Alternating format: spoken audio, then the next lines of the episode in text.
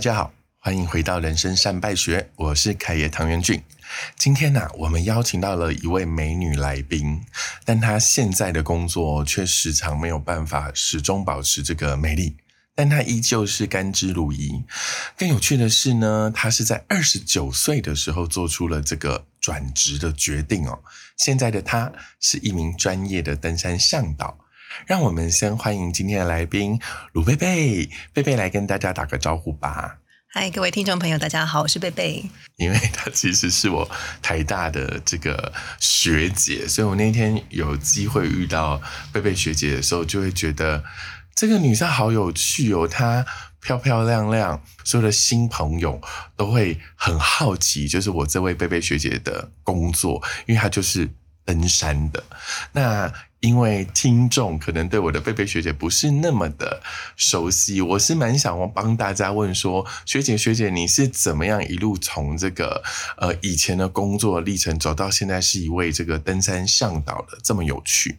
啊，其实我这个工作的时间大概也不会太长，大概七八年。然后，可是每一份工作的时间就很像是以前人家讲的都很不稳定。就比方一份工作做个一年多，一年多如果以年轻来说算很稳定了。真的吗？好，一年多你就换一份，那你大概这样一路到登山向导这个工作，你换了几份？大概四份工作，就从一开始在医院待了三年，然后跳去社群行销，再做一年多，然后到广告科技，再到管理顾问业，所以前前后后大概就是四分。那在医院做什么？你刚讲一个我从来没有听过的事，医院你是从事什么类型的工作？啊、因为我原本大学是念类似资工系，就是要去医院咨询室写程式的。后来发现家可能没有看过这么美的资讯工程师，我跟大家说，很多啦，主科很多。主 科很多漂亮的吗？我以为大部分工程的感觉都会给人家比较阳性的感觉，但你还是里面比较少数的女性的就业人吧？对，但我们班那时候男女比例大部分都一半一半，还蛮平均的。实际上是一半一半哦对。写程式的这件事情是酷，然后你就在医院，然后一路走走走走到最后成为一个呃企业管顾这个角色嘛。对，因为原本在医院做的比较像是做微教动画，反而不是写程式。哦，是因为我发现没有很喜欢 coding 那件事情。对，嗯，所以那时候帮临床科做一些微教动画，然后因为动画这件事情到台北做社群行销。而且他本来只是因为他不喜欢 coding，对，然后你就跑去做了动画，然后动画做的不错，又跑到台北来做就是社群里面的动画，对，社然后群就一路往下，走了。没错没错。然后后来怎么又辗转，后面还换了这样一两个工作？嗯，后面中间的工作比较像是尝试吧，因为完全不同的产业或领域，就会很好奇说，哎，那个地方好不好玩？然后去了一段时间，发现嗯好像还好，所以你大概的所谓好不好玩的周期大概十八个月，差不多那你。就换工作。对，再换一个更好玩的。但你永远都在找寻更好玩的这件事情，对，好有趣。那接下来应该要问的就是说，你后来最后的一份在登山校导前面那个工作是企业讲师，对，他的工作内容真的是讲师吗？就是要教授一些你的弄好的那样的一份工作。对，因为我们那个公司的主要业务会是在企业内训，然后是教商业简报的。哦，你是教商业简报，譬如像嗯他们要出去找业务的那种 B to B，、对，或是 B to C 的那种哦，也会简报。有这种 B to C 的这种嗯嗯简报，然后你就是主要教教他们怎么做这个商业简报、企业简报。对，但那时候在公司主要负责的还是在社群那一块的业务，然后讲师就像是呃储备的的老师，对对对，哦然后出去帮忙帮忙教课。那你看啊，你一路就是 coding 动画，你也还跨领域学习，后来那个时候应该还才二十八九岁，对，差不多。就成为一个在舞台上教人家怎么做做商业简报，甚至教人家怎么拉业务的这样子一个高度，可能在很多人的面前，你看你就是又能说善道，然后又长得漂亮，然后年纪又轻，俨然好像是一种人家眼中的人生胜利组。你为什么还要换工作？其实到二十九岁的时候，觉得会想要稳定下来啦，不管是对生活还是工作。但那时候在想说，我现在这份工作是我真的想要定下来的吗？我要做十年、二十年的吗？但仔细问自己之后，发现不想，不可是。你刚刚的那个想法是很有趣的。你一开始是说，那个时候二十九岁的自己，其实在想的事情是如何稳定的人生。嗯，然后你问自己一个反问说：“但这个工作是能够让我人生觉得稳定的吗？”你说 “no”，所以你就要跑掉了嘛？对，想但跑，跑掉不是又违反你最原始的初衷，说你想要一个稳定的人生吗？对，就会想要找一个哦，我甘愿甘愿稳定下去的一件事情。对，前面可能都不太甘愿。有一些人会这样，有些人真的就会觉得工作是想要做一辈子的，然后有些人会认为转职是一种当初对这个工作的预估的失败。你会这样想，在你二十九岁之前可能换了四个工作，然后找到一个登山向导的工作，这样的四个的过程里面是一种失败吗？嗯，其实不会，我反而会把它看成是呃一种累积，然后每一个工作他们之间都一环扣着一环。等于说我前面学到的技能或经验，它到后面都用得上，等于说是叠加起来的感觉。我觉得很有趣，就是你每一次都要找到一个比前面那个工作可能是更新鲜的嘛，然后你就会十八个月以后就觉得不新鲜。但其实你每次在这个新鲜感里面有一个很特别的底层是，那个新的工作可能往往都需要你去具备一个新的技能，对，你都得去学它。嗯，所以你真的会觉得，当初你问自己二十九岁说我要怎么稳定这一辈子的工作的那个，真的是你想问的问题吗？或者是说这份工作我还可以撑多久？哦，你是这样问自己的，对那那那个撑其实不是能力的不符合，对不对？其实只是你心境，或者是对这份工作的已经失去热情，嗯或者还是你对一些已经游刃有余的事情就会弃之如嗯、的确会比较游游刃有余，但就少了那种刺激感。挑战感。可是那不是二十九岁你的跟你要的、啊，你二十九岁不是先问自己说，哎，我要怎么做稳定然后一生的工作？就又稳定，然后又开心，又有热忱，又有成就感。这个工作。那其实你是在一个很有趣的际遇里面碰到登山这件事情，对可以跟我们聊聊这个奇妙的缘分吗？嗯，好。嗯，原本我其实是不太喜欢爬山的，就比方在台北的郊山呐、那种只要有流汗啊、很喘的，会觉得哦好累哦，爬山很痛苦。然后在二十九岁的时候，应该说二十八点九岁那哦，个时候，就是生日前夕的意思。对，嗯，然后觉得哦，好像要给自己一个生日礼物，就是帮自己庆生的感觉。，逢九都会这样。对，人就是逢九过生日的时候，才满不当冲崩了呢。然后你就想说要给自己礼物，你就去爬山哦。对，因为本来想说是要环岛旅行呢，反正就呃，重点是要一个人才才可以跟自己对话，跟自己相处。然后后来想一想啊，环岛好像有点花钱，要不然就一个人爬百越好了。一个平常连跑焦山流汗都会很讨厌的人，为什么会在生日的前夕突然说：“哎，不如我们就去爬百越呃，一方面有想说，因为高山上的风景可能会很漂亮，然后想说去看一看。那当然前面还是要做一些体能或装备上面的准备，所以就去健身房啊买了教练课，然后练了两个月，？”然后去健身房买教练课练爬山。对练爬山要具备的肌肉。那时候他还没有上山，你就是室内训练，你要去室外爬百越的这些准备工作，譬如说肌肉。对那你的教练那个时候他是懂爬山的吗？他比较不爬山，但他体育系毕业的我。觉得好累哦，我觉得这一连串都是一件很荒谬的过程。好，但你就训练了两个月，对然后你就去百越，对，就去，就一个人从台北租车，然后开车开到五岭，然后就去四天三夜。一个人对，一个人可以爬百越吗？可以啊，其实这是合法的。合法，但是比较有风险是真的。对，为什么你你连你的教练都没有 对百越经验呢？你怎么会去做这个风险的判断呢？有先去 Google，当然就问 Google 大神。那你 Google 要害多少人？你问了大神，然后大神跟你说对合欢山不错，好可怕哦！所以同学不要在 Google 上面乱勾 Google，他可能跟你说那个玉山很不错，哦，对，玉山很简单 之就类去了的。那一次旅程里面，你得到了什么？嗯，得到了前所未有的平静感。那当然啊，那手机收讯不好呃，那收讯很好 没有，那是完全心灵上的感受，哦，从来没有的。你真的到了一个地方，是觉得说，嗯嘿，这个我得到我要的，因为我本来就是想要在二十八点九岁的时候拥有一个人的旅行，对让自己去思考一下。对，然后反正上山不像环岛，因为环岛一直跑来跑去。没错。但在山上环登顶以后，找到那个扎营四天三夜的那个地，我是住在清境附近的民宿，因为上面不能还好你不用自己扎对对，好，那我们可以开始理解为什么这件事情可以是一个新手就选百月了，没错没错因为他已经 booking 好一个地方可以住了。对对，然后你就在里面思考，因为我排四天三夜嘛，所以有三天晚上是住清境，然后隔天白天都是开上去一个小时再开始爬。然后因为合欢山它前面比较简单的四座，然后都是可以当天来回的。前面两天比较像是啊去体验那个过程，但是到了第三天会开始慢慢的沉淀到哦是跟自己相处的过程。我对第三天那天印象非常深刻，就那一天去合欢北峰。那合欢北峰相对于其他。比方合欢主峰或东峰来讲的话，它的路线会比较原始一点，对，比较多大石头，你需要去你会手脚并用吗？啊，有一些地方会需要。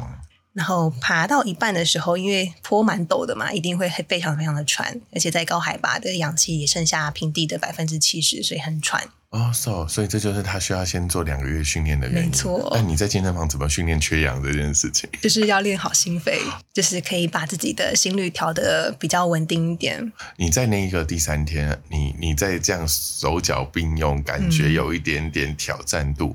对。那样子肉体的折磨啊，我跟大家讲，那都是折磨，这个对他们来说是享受。那折磨的同时，你的心境怎么被淬炼？那时候就爬到一个半山腰的地方，然后因为很喘很累，就一定要停下来嘛。然后那时候刚好平日都没有人，就只有我一个，然后就停下来转过身，然后眼前有一座山离我好近，然后又很巨大，在我前面这样子展开来，就脑海中完全一点声音都没有，然后四周也没有风声，没有鸟声，也没有人声，各种声音都没有，就完完全全的宁静。所以那时候突然觉得，哎，心里好像某一块东西被治愈了。觉得啊，这个真的有爱上这种感觉，就很谢谢当时的环境那座山，或是谢谢自己，然后把自己带上去那个氛围里。嗯，但那个晋级之地，就是声什么声音都没有的那个瞬间，他为什么会导引你刚刚的那些感受？譬如说。当你感谢那座山嘛，然后第二个就是你怎么会在那个瞬间突然感谢起自己？因为实际上你那时候是累到喘不过气，嗯，然后你不得不停下脚步，嗯，那个时候的感受，有一些人应该是我讨厌这样的自己还不够强大，嗯，可以直攻山顶。为什么那时候的你停下来会是我感谢这样的自己啊？会觉得我竟然可以站在这边，然后看这样子的风景，然后体悟到第一次这种感动的感觉。啊，如果当初我没有做出这个冲动的决定的话，我也不会在那里。所以那时候感谢的会是这个情况。那他这个心境还是很自在的。嗯，你为什么在下山之后会决定这件事情可以做成一个职业？嗯，或者是一个置业啊？嗯，那时候会想什么样的工作可以让我重复这样子的感动或感受？那当然也是问 Google 啊，到底 Google 要害多少人？我又来了，好，现在还会害你们叫 Chat GPT。对对，你就问了 Google，对登山产业的工作有哪些，就去找。大家不要忘记，他的前面那个职业就是他是一个企业家，他最会做商业简报，所以他就开始做这个呃，有点像是 data mining，就是这个资料的 search，对不对？对，没错。然后找一找，哎，有个工作叫登山向导。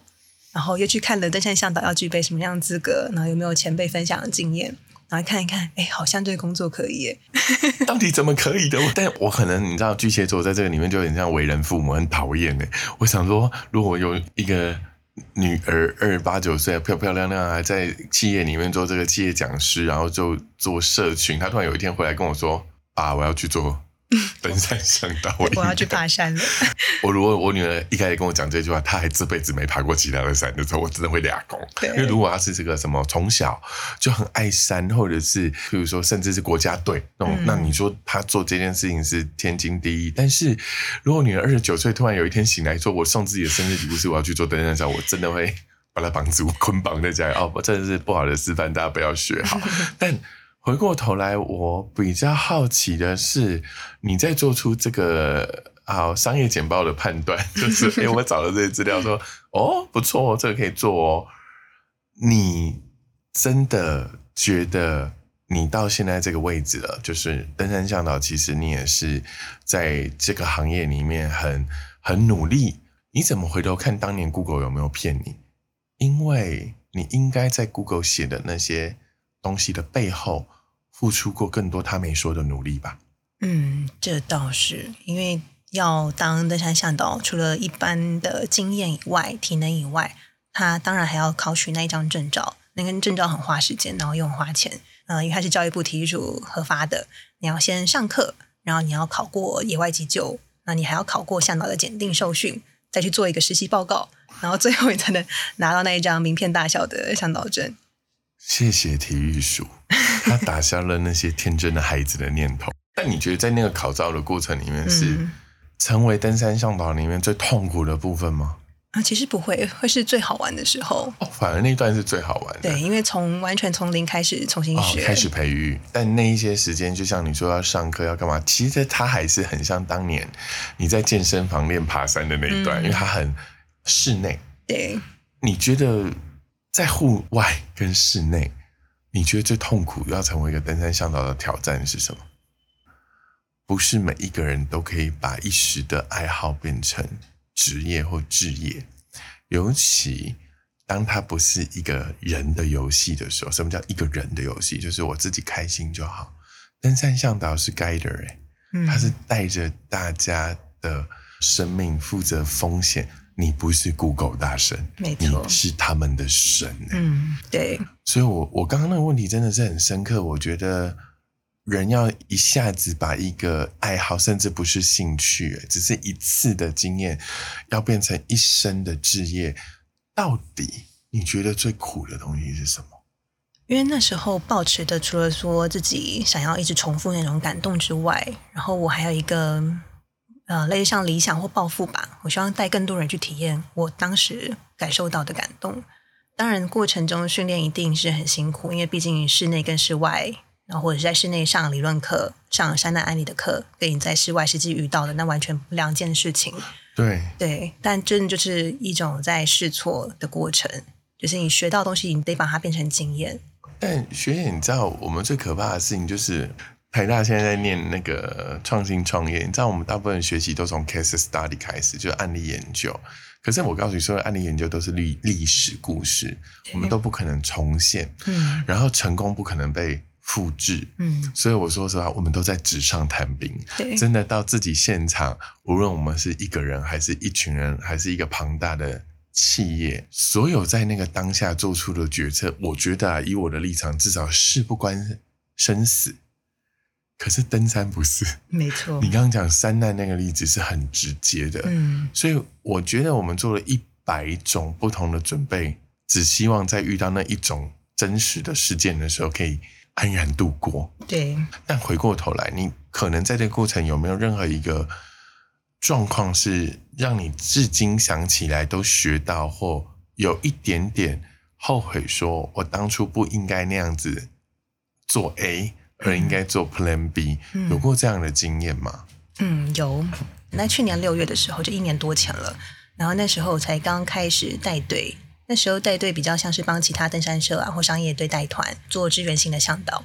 然后那一团我跟另外一位向导一起带两车，就是两队的人上雪山主峰。两队的人大概多少人？啊、一队是七位，就是那一趟雪山行程是三天，然后它比较高强度的部分会是在第一天住的山屋，隔天登顶之后还要再回到原本住的山屋，那个路线加起来大约十八公里。虽然说是背着轻比较轻的光便的装光走，路都累呢。对，尤其他是要从两千四百多公尺爬到三千六，然后再下来。哦，跨越一千两百米对，九公尺的高度、嗯上下，所以那个行程难度对体力上来说，其实负荷蛮大的。对，对，那那个时候参加团员体能落差非常大，有脚力很好的，跟真的就是走的比较慢的。对，对，那当然中间我们都会设一些休息点或是类似停损点。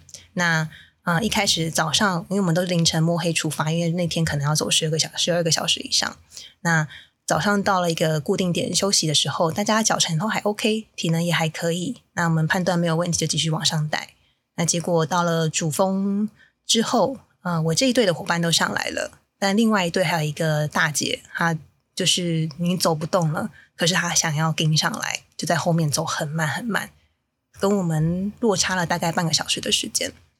然后我那时候就跟另外一位向导讨论，我说，因为等下还要回程，那回程都下坡，那个很需要体力，然后下午可能又会下雨，要不然我去帮你把这位队员给劝退好了。嗯、当然，那向导觉得好，这样会是比较安全的做法。然后我就下去找那个走得很慢的大姐，她距离主峰大概只剩下三百公尺，就其实就快到了。她如果慢慢走，半个小时内也是可以到。但我就跟她说目前的天气状况啊，还有她的体能啊，然后建议她就是先撤退，然后下次我们再来就好。但那个大姐很不愿意，她觉得她已经这么辛苦把自己盯到这里了，剩三百，她怎么能不上去？所以她就跟我说：“你们不要放弃我。”对，那我听到这句话，我就顿时就心软了。我就说：“对，没有要放弃你。好，那接下来这三百公尺，我我带你再走回去，但你真的要靠自己的力量往往上爬。”然后就顺利的把他带上去。那当然，因为我们是分两队嘛，所以我又继续带我的队员下山。刚刚那个大姐就交给就还给对还给领。队对。那呃，我们进到雪山黑森林没多久，大概就是半个小时之后的事情，我就听到另外一对向导就扣对讲机来，他就说刚刚那个大姐啊，她可能就是体力真的透支了，所以她在下山的时候没有踩好，她就踩到一个石头滑掉，然后脚好像扭伤了，就是痛到站不起来，走不动。那我们想说啊，怎么办？要不要叫直升机吧？然后就确认他的伤势啊，然后确认说中间的山屋有没有临时可以让他们迫降一晚休息的床位，然后确认好都 OK，然后他们也吃了止痛药，然后盯下来，盯到山屋休息。那晚上大概八点多，就已经十七个小时之后了，我就回到我们第一晚入住的那个山屋。本来该去的目的地，对，没错。然后因为山屋都有管理员，那因为我们很晚到嘛，他当然要了解一下发生什么事情。然后我就跟他描述了这个经过。然后那个管理员他就听完，他面色非常沉重，他就跟我说：“你知道你刚刚把他带上去是一个很危险的事情吗？如果他今天不是滑倒，他直接现场 O 卡的话，那你向导还要继续干下去吗？”那我当下真的听到是愣住，完全没办法说什么，因为他说的是实话。那个事件对我来说是一个嗯、呃很大的转捩点，嗯、那个时候才突然惊觉，向导他并不是一个单纯带人家爬山的过程，或是享受感动的过程，他背后的风险因素非常大，就是你要负责团员的性命之外，然后你要对他们的人生负责。所以在那个事件之后，我有一阵子对带队有一点恐惧加严厉的这种做法吧，我我会特别要求团员，就有时候做的太太过头，反而会让团员心里有压力。说哦，好像给你带，可是你就是你带队的方法，很像在当兵。如果以我们的立场在看这件事情，就是我们是一个局外人来看这件事情，我们带领一个企业，然后或者是一个团队，我们去看这件事情，我就说：哦，天哪，这个心理煎熬好大。就是我觉得这就是我们需要跟所有听众分享的。当今天我们在进行一个还是略有风险的行为的时候，所有的听从专业里面都必须设身处地，尤其是团队，那真的不是你一个人好就好。那学姐，你后来怎么从那个过犹不及里面再调整回来？他那个状态很好玩，他就是一把热热情，然后被阿姨的那只脚给浇熄，然后又被管理员盖一个盖子，他就闷了，他闷住。然后他可能就有一阵子就会很强烈的要求说，就是业界可能就会传递说，这个鲁贝贝的团哦，跟他军队的。你后来怎么释放自己啊？那时候其实真的对庄主那一番话，我真的很感谢他，因为真的是他他那句话才点醒我说，呃，带队他的他是有风险存在的，那向导应该就是要做好风险控管的这个角色。所以当然中间后面就开始有一点比较用严格的方式去带队，但有一次就带到一团，然后那一团里面是五个年轻的姐姐，然后带他们去加罗湖。那加罗湖的海拔高度不高，大概就两千上下。像这种海海拔两千上下的山，它就林相非常丰富，这种食人花 没有食人花，它可能在非洲。哦，然后你就带可爱的年轻姐姐去了。对，然后其中有一个她是做香味设计的，然后他在沿路过程中啊，他就看到任何漂亮的小花小草，他就会特别停下来拍照。那因为我走在他身后，他就会跟我说：“啊，你看这个花好漂亮哦。”然后就拍照，或是他会说：“你有闻到空气中有泥土湿润的气味吗？或是快木香吗？”然后我发现他对这些小细节的的在意跟喜欢，是我当初喜欢上爬山一个呃同样的感受。所以我那时候突然觉得，诶，其实爬山的过程中，应该要让队员感受到这些快乐。那当然，前面的那些风险控管，我可以用其他方式来处理，不一定要把它体现在 带队过程。所以我就改一个方式，我就变成是在行前帮人家带队，那个比较难做到行前的教育，但我自己的团我可以做到行前的，比方登山的教学或者是一些行前的注意事项，会特别把它做得很仔细、很到位，然后去预防说后面他们在山上呃发生的那的那些状况。然后在山上就可以回归到比较本质、比较放松的那个状态，就是享受了。对，就是享受。很好，就是有些努力我们在事前，然后我们到山里面的时候就剩享受，对，就不要去担心那些无为不为啊那对些。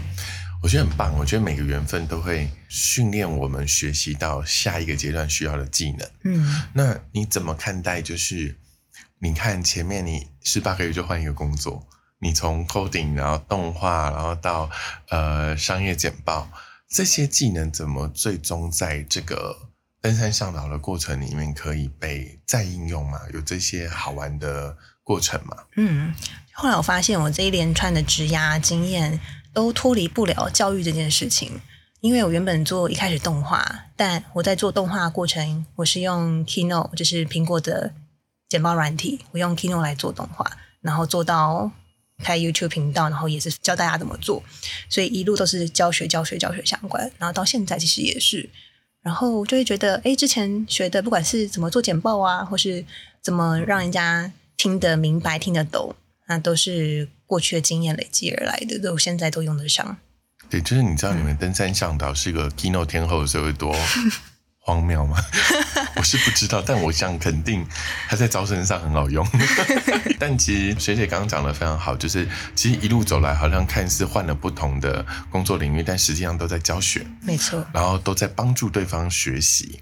那乃至于到登山的这个领域里面也是这样。我那时候在看学姐的故事，我就觉得哈，这个人登山应该也是一种逃避吧，嗯，因为你二十八点九岁的你，对就是想要一个人对话的机会。对，那那个逃逃得过吗？还是已经逃过了吗？嗯。还是现在的你怎么面对那个时候就是二十八点九岁的课题？嗯，可能一开始感觉真的会蛮像逃的，就比方逃到一个海拔够高的地方，好像你烦恼就上不来了那种感觉。啊，我觉得这也很荒谬，但我下次会试试看。对，可以试试好。但后来发现，这好像是变成一种追寻的过程，从逃变成追寻，然后你开始在想，那我来到这里，那我下一步要做什么？我在寻找什么？就会开始再去做更多次，比方潜更多次水啊，或者爬更多座山的那个感觉。然后慢慢到最后，可能就发现，哎，其实好像也没有找什么，哎，就找一个嗯快乐的自己，然后没有受到任何舒适绑的自己，到最后比较像是这种感受。作为一个登山向导，就从你二十八点九岁到现在，你在这个山的这个领域里面大概多少年了？啊、两年多了。那你百越有有这种收集癖吗？我看很多人是有嗯收集癖，对我我没有哎、你没有啊？那嗯人家会不会呛你说啊，做个向导百越都没有爬完？对，会一开始会担心，一开始会觉得哦自己底气不够，因为爬山的经验不没有那么多嘛。很多人都从大学登山社开始一路爬，爬到五六十岁。那所以我那时候做法是，就我一定要离职，我一定要把时间全部都投入在这个上面。嗯所以在前面一年的时间，大概就一直疯狂爬山吧，就除了上课之外的时间，那其他时间都在爬山，都在运动。然后百月目前就停在五十六了，因为后面都剩下嗯很长天数的纵走。前面五十六座其实就很适合开团带人家去爬了，但后面的路线我想要留到以后，比方老了不用带队了，不用再背负那个责任的时候，我要去享受的。你知道两年多要在一个行业里面做到有一个 awareness，就是知悉度哦。所以你觉得你跟其他的登山向导有什么不太一样的地方吗？如果以专业度来讲的话，会觉得他们的经验真的都比我丰富更多。然后我的部分可能就是我喜欢带队过程的故事吧，然后会把它记录下来。就我我会故事是指这座山的故事，嗯还是这群队？员这群人的故事。哦，你喜欢记录跟人中间的故事啊？对，后来我也发现这是一个还蛮有趣的转变。就一开始我带队，我也喜欢看风景，然后我也很享受看风景的过程。但后来慢慢变成是，哦我好喜欢看我的队员他们在享受的过程，然后想观察他们在这趟行程里面有受到什么样的启发，或者他们第一眼看到，比方嘉明湖好了，第一眼看到虎他们会是什么反应，我反而会开始期待这个，然后会去记录下来，然后也会跟他们聊说哦，为什么你们想要来爬山呢？或是什么时候开始爬山的这种比较故事型的内容。你你开始不是看风景了，对你对，开始看人心。嗯，你真的不要遇到我那些庸俗的朋友。我庸俗的朋友去水族馆的第一眼看到都说，他们看起来都好好吃。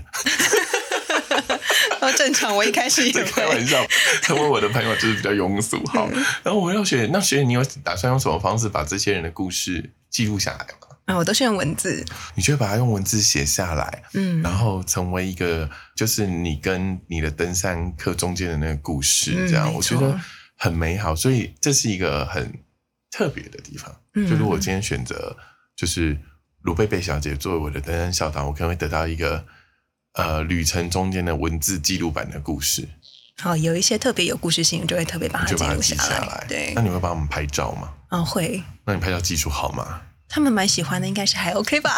所以，哎、其实你知道登山向导也要蛮多元的，就对呀多才多艺这样子。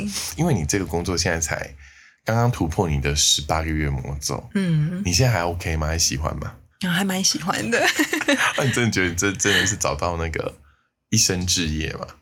啊、对，因为现在已经有，也不能说完全头洗下去不能回头的感觉，也不会，还好。你今天才三十出头，好不好？这么年轻，对，但的确，嗯、会觉得哦，原来生而为人一个很可贵的事情，就是我们都是故事的载体。就我们在爬山已经不单纯是一种运动了，变成是一种在创造故事、在创造回忆的过程。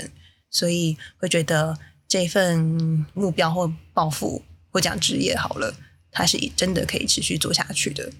那我另外问一个很奇怪的问题，就我 否命啊，我那时候其实不去明月线，除了惧高症，嗯其实还有一个很大的原因，就是立立马在挖西在归回啊，然后心脏不好，嗯。所以我要帮很多就是跟我的听众心不好的听众 问哦，像我们这种也没有爬山经验，嗯但也没有那两个月去跟健身教练训练，嗯。那有惧高症，有惧高症，嗯。然后呢，呃，心肺不好，心也不好，他有什么 有趣的选择需要向导去帮忙吗？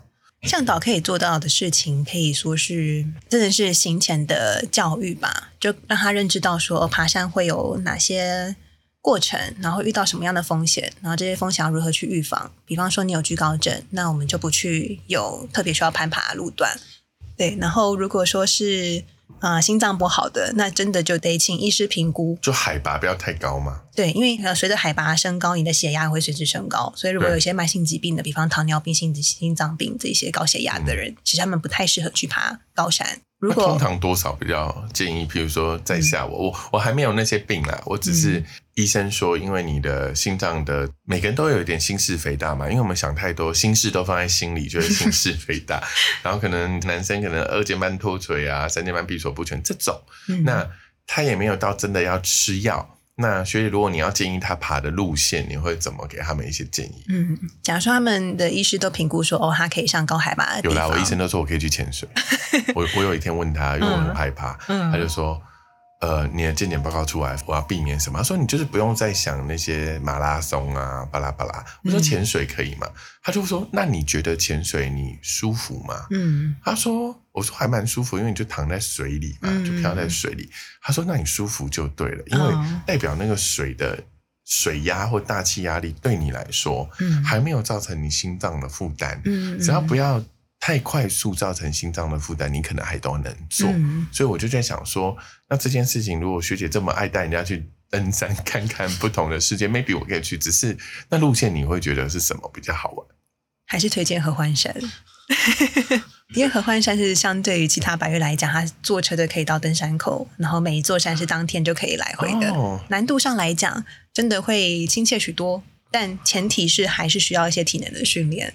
就比方你还是要维持固定的有氧运动，然后负重训练等等的。那我们要先去训练才能上合欢山。你因为没完全没训练去上的话，也是可以啦，只是会比较痛苦。好，所以谢谢学姐给我的路线呃建议，我来思考看看。对然后呃，最后啊，会有一个很有趣的问题，就是说我通常都会帮我的听众去问，因为每个人的故事其实都很特别，我们有没有办法去活别人的人生？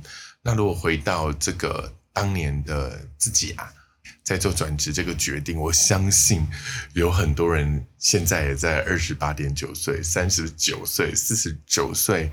会做出一个想要改变人生的决定，可能你选择是转职，嗯，那当然有些人可能会选择很好笑，从婚姻里面走出去，哎，很多很多很多。对，那我们基于这样子的一个转类点的一个逃生者，就是你逃出来，而且你重获升天，你有没有什么建议可以给这些？正在人生的转捩点或者是十字路口的人一些建议，可以去想说，如果今天做了这个事情、这个决定之后，最坏最坏是什么情况？对，像我当时在评估，我我就想，哦，我最坏顶多没钱嘛，顶多吃土，对，就没想还去登山，土很多，对，把费。但后来就评估完之后，发现，哎，其实没有钱对我来讲啊，也不是什么大不了的事情。就不会说到他会阻止我做这个决定，所以假如说今天对一件事情是你想到他你都会觉得心跳加速的，那我就建议你真的就去试试看吧，因为人生就活这么长的时间，那如果你把时间都浪费在呃犹豫不决或是懊悔上面，其实会蛮可惜的，因为就会想人生活着的意义是什么？当然，如果你觉得现在的生活很稳定，你就是稳定的上班下班，你没有什么太多的。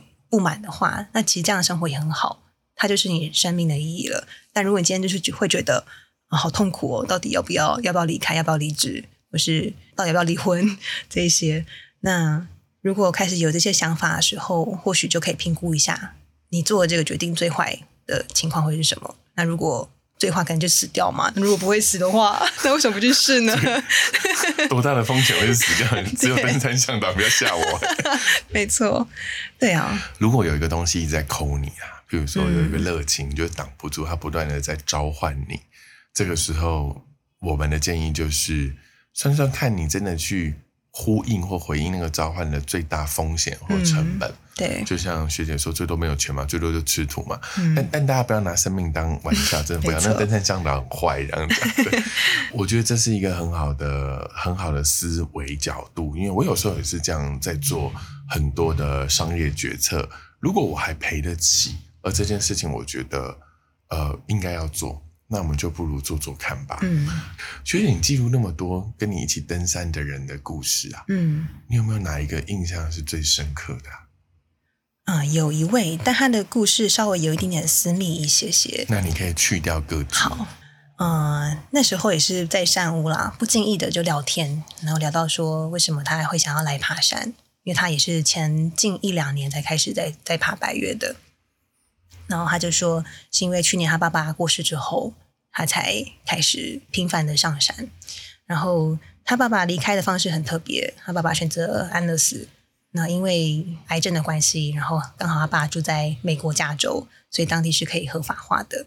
他爸已经活了九十几岁，然后觉得人生过到这样子已经差不多了，嗯，想要自己选择自己的方式来离开。离开的方式。对，那当然他在前面。嗯，跟他爸相处的机会比较少，所以当他遇到真的要跟他爸爸分别的那一刻，他就有点像是还没准备好吧，没有把自己打理好那个状态，所以他中间有一段时间，他其实是蛮忧郁的，就心理上面有一些状况出现。但他后来经过爬山的过程，他有慢慢的改善了。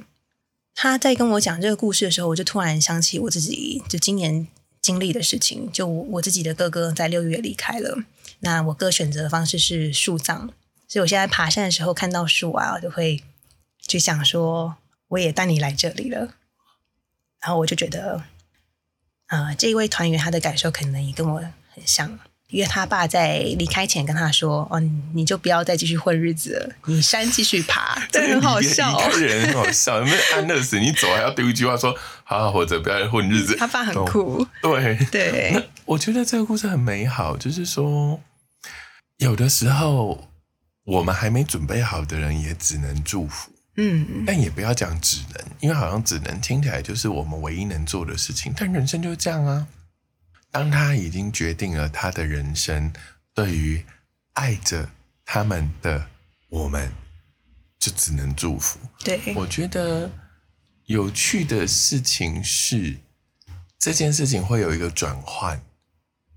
其实我们不是没有准备好，我们只是用怪怪的方式去面对。我们都以为在那个据点之前，我们要做的东西太多，好像还不够多，好像我们还能怎么样？可是其实离别是一个很有趣的事情，就是它不应该是你跟他的成绩单，这个不是时间到了成绩单，那个是每一天我们都在做的事情。第二个。